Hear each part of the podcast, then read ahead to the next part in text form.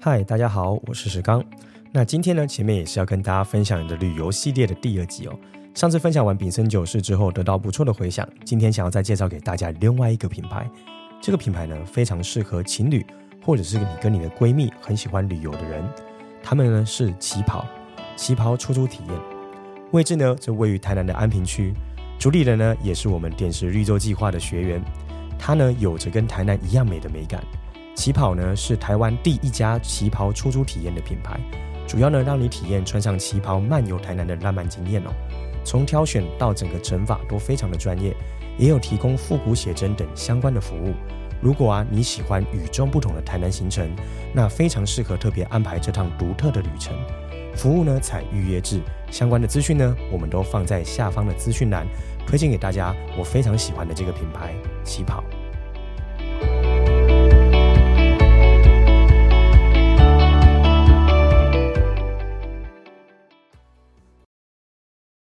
Hello，欢迎回到创业喜巴拉，让你的创业不再赌身家。大家好，我是石刚。那我们节目呢是由点石教练培训赞助播出哦。那这个节目呢，我们主要在分享关于一些创业的思维观念，还有一些眉眉角角以及一些做法。那我们希望呢，透过我们的节目，可以让更多人的创业道路更加的顺遂哦。那今天呢，我们要来聊聊的主题是关于我该如何选择我的创业题目。这题呢，其实我应该在很早很早的时候就应该要来谈，但我一直没有聊，是因为其实我并没有说一定非常非常鼓励每个人都要创业。但如果你想要活得有点不太平庸，或者你有一些事情你想要改变，或者是说你想要让自己的生活体验更加的多元跟可能性更多的话，那当然创业是一个选择。但我时常也遇到有一些人跟我说，呃，创业啊，就是我想要做，可是我不知道我要做什么。那他们其实很多原因只不过是不想要再做着一般的工作，或他们会说不想帮别人打工。那我觉得这就不是一个健康的想法了。好，那所以今天呢，会跟大家聊一下创业题目该怎么选择，究竟要选择的是刚需，还是要做的是创意呢？那以上呢，我们就好好的听下去吧。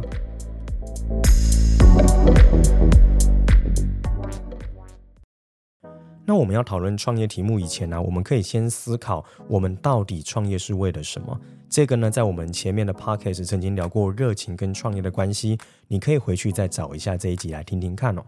好，那如果你已经确定你真的要创业，那接下来就会去思考，那我要创业的题目究竟是要从刚需出发，还是要从创意市场没有的角度出发？这个题目呢，我觉得它没有那么快能够抉择，所以呢，我们会再来拆解一下。首先要决定这两个事情以前呢、我要先从你自己的盘点开始做起哦。因为呢，有时候我们要从刚需出发，还是从创意出发的前提下，第一个还是回到我适合做什么嘛，然后再来是我擅长做什么哦。这个擅长是要能够让人家市场为你买单。所以你还是要重新盘点一下，你自己有哪一些专业的能力是能够让市场的问题值得你被解决，也就是你可以去解决这个问题，是因为你够专业了。白话一点说是这样，所以你还是得先盘点一下这件事情。好，那如果已经盘点完了之后，我们才会来思考，到底我要做的是刚需还是创意。好，那先讲讲刚需，刚需应该不难理解。举个例子来说，就是我们的食衣住行娱乐。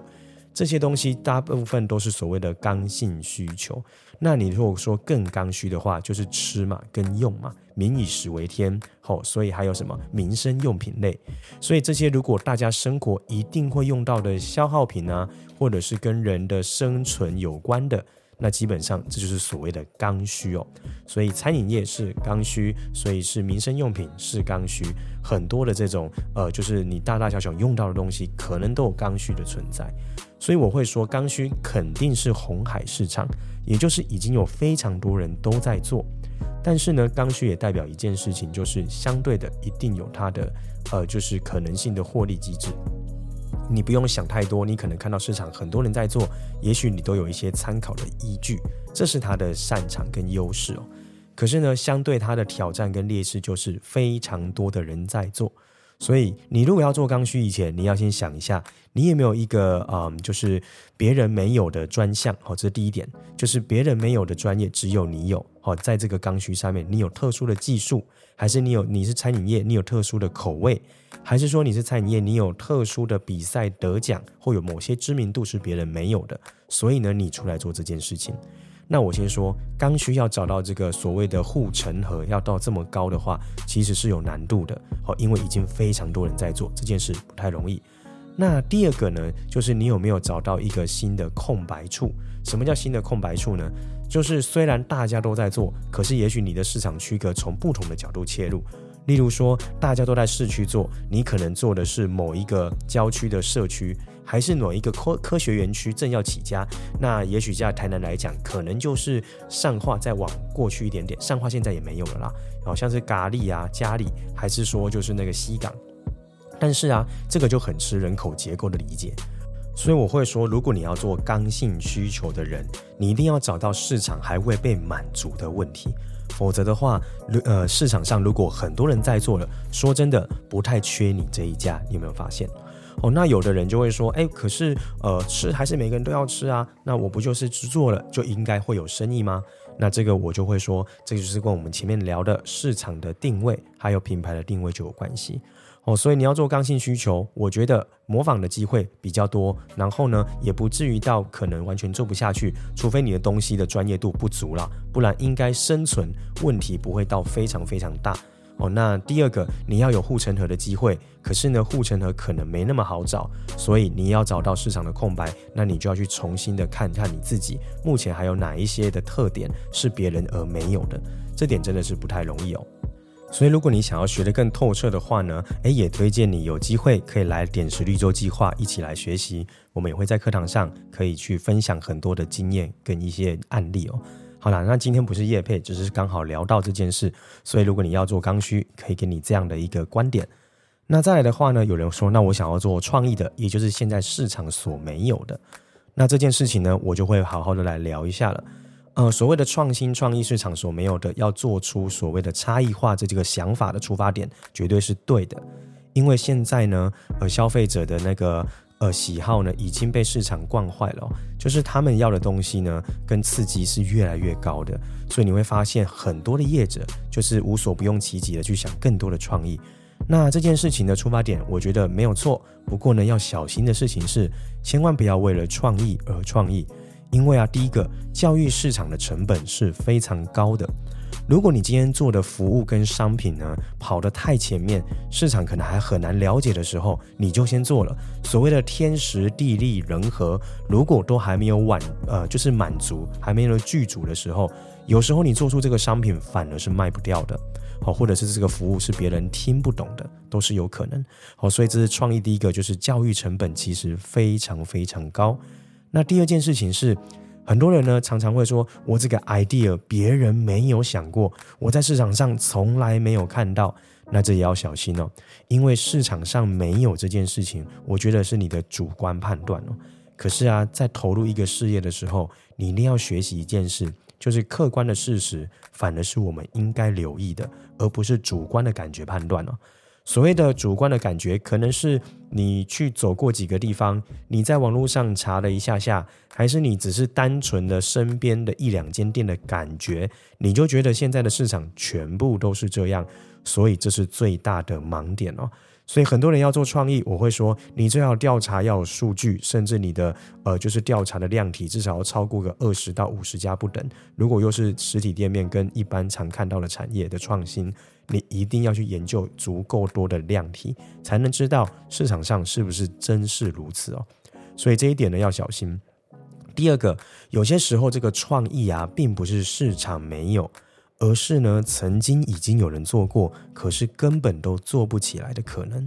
哦，这个东西呢常常会被忽略哦，因为我们就想嘛。今天呃，人外有人，天外有天，而且就算我在出来创业以后，我真的认识到非常多就是天才，甚至是非常厉害的人哦。我自己都觉得哇，天哪，我这辈子可能根本都比不上他们，所以我们也只能更努力。那既然世界上的天才跟厉害的人这么的多，那凭什么今天这个创意跟创新不是他们想到，而竟然是我们想到呢？这也是我后来一直在询问我自己的问题哦。所以很多人要创业，说：“哎，这个永远没有，我没有看过啊，这个一定没有啊，这个要小心啊。”如果你脑袋中是这样的想法，你一定要停下来思考，那为什么是我？呃，我真的有这么厉害吗？好，所以你一定要去调查一下，过去有没有人其实做过了，可是其实成果是不尽理想的，甚至是做不起来，甚至是倒闭的。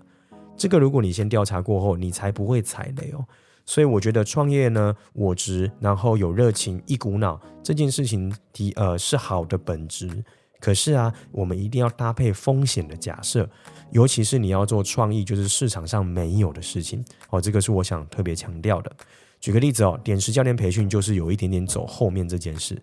因为啊，过去比较少有教育的培训的单位哦，在台南设立哦，在南部设立，通常最多的百分比都是在台北。那第二件事情是我们推陈的课程，它不只是课程，它反而是一组计划。它反而有很多的社群活动，然后线上跟线下内容的串接，所以一开始我们来到台南的时候，非常多的人根本看不懂我们在做什么，所以我也花了非常多时间，我可能去到了 BNI，我可能去到了各个商务不同的组织跟活动，慢慢的才让更多人理解我们在做什么。所以前面的那一年半的时间，在累积绿洲计划的测试的时候，真的就花了很多时间在教育市场。所以我觉得啊，没有所谓的对跟错这两件事情，我觉得应该要思考的是哪一个比较适合自己。如果你是属于创意发想型比较没那么足够的人，你比较适合的是要遵照过往经验的人。那你如果真的想创业，我会觉得你可以从刚性需求，就是现在已经有的获利跟商业模式里面，先去理解，先去体验，然后从中间呢去找出有可能的空白处，或找出你可能的革新跟创意的方式，慢慢的做出属于你的一条路。那如果你是属于天马行空的人，你是属于比较有野心、想要改变世界这种类型的创业特质的话，那我觉得你可以走创意类型，不过就像我讲的，交易成本高。第二个，你一定要确保市场的发展性，你才不会一股脑的发现这其实别人做过，但你却不知道。哦，所以 anyway，这两个类型，我觉得都应该要学习找到市场的空白。所以你对市场分析 STP 这个市场区隔的能力，还有环境分析的能力，你真的都一定要具足。那有了这个能力之后，你再去做创业，不管你做刚需还是做创意，我觉得相对风险就比较低。那风险低以后，最后想讲的事情是什么？也就是找到适合你的方式，你创业起来才会更快乐，你才会更长久。我毕竟还是觉得创业这件事情，是因为我们想要达到一些人生的理想，我们想要呢让人生可以更丰富，所以我们最后才会选择创业这一条道路。所以希望呢这个说法，这个选择给你一些参考，对你呢都是有帮助的喽。